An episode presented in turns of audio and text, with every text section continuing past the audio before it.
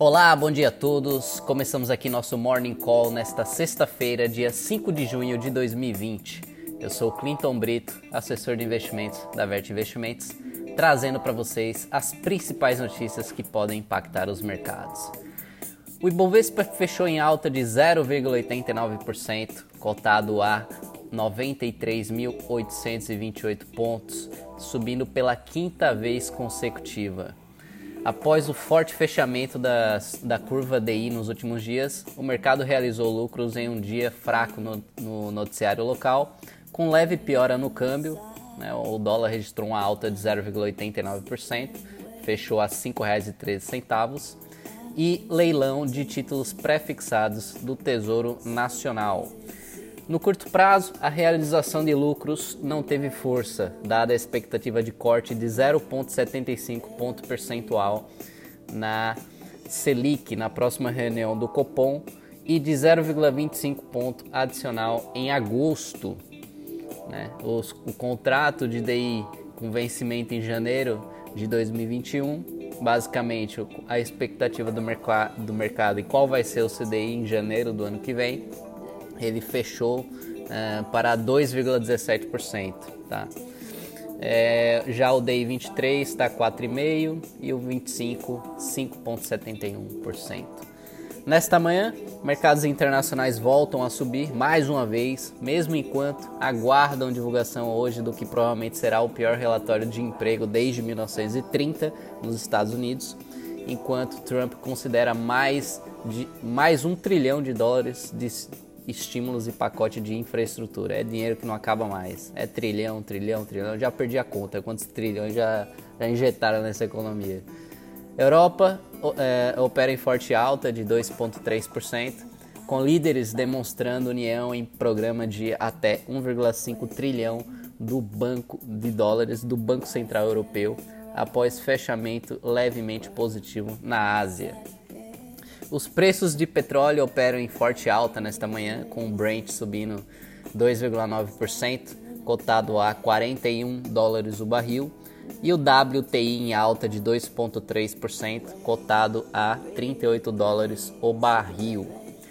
A alta é motivada por notícias relacionadas a um encontro entre a OPEP e países aliados como a Rússia, que compõem o grupo denominado OPEP+. Neste sábado, dia 5 para discutir uma possível extensão do atual acordo de cortes de produção e também medidas para fazer países membros que não realizaram cortes conforme o acordado, como Iraque e Nigéria, cumpram suas cotas de produção. A reunião é de grande importância para os mercados globais de petróleo, pois uma eventual extensão de cortes e medidas para fortalecer o cumprimento de metas de cortes de produção poderiam contribuir para o reequilíbrio da oferta e demanda de commodity e, portanto, para a recuperação de seus preços. No Brasil, destaque para as negociações do governo em torno de dois temas com impacto fiscal. O primeiro deles é a extensão do auxílio emergencial.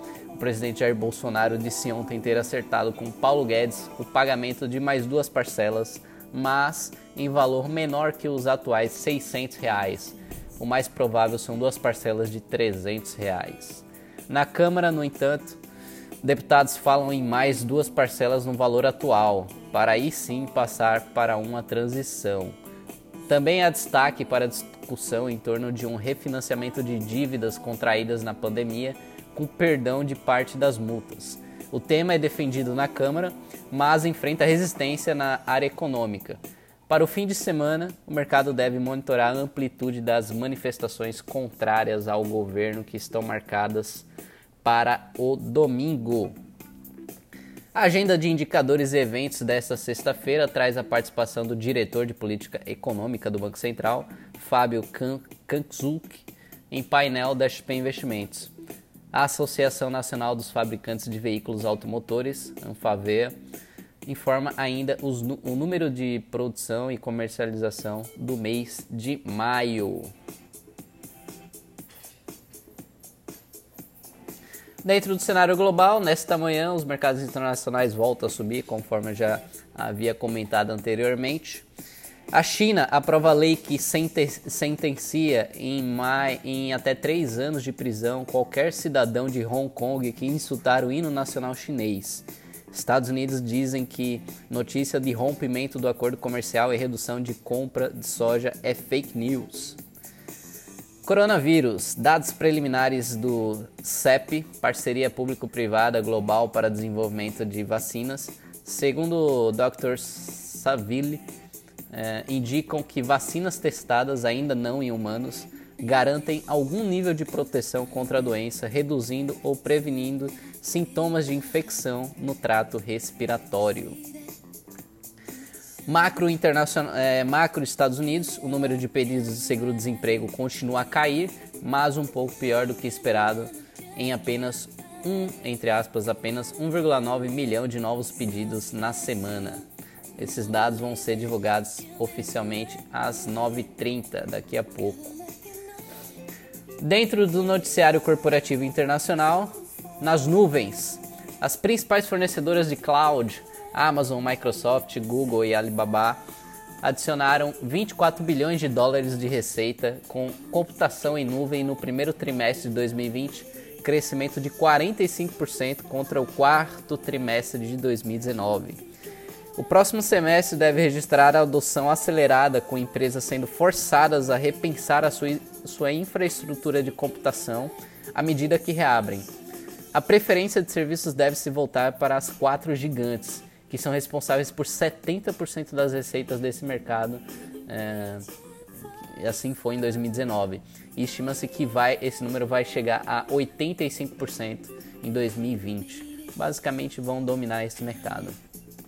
Apple TV, depois de um lançamento desanimador em novembro, dominado pela, pelo lançamento do Disney Plus, a plataforma conta apenas com 10 a 30 milhões de usuários contra os mais de 50 milhões já alcançados pela concorrente.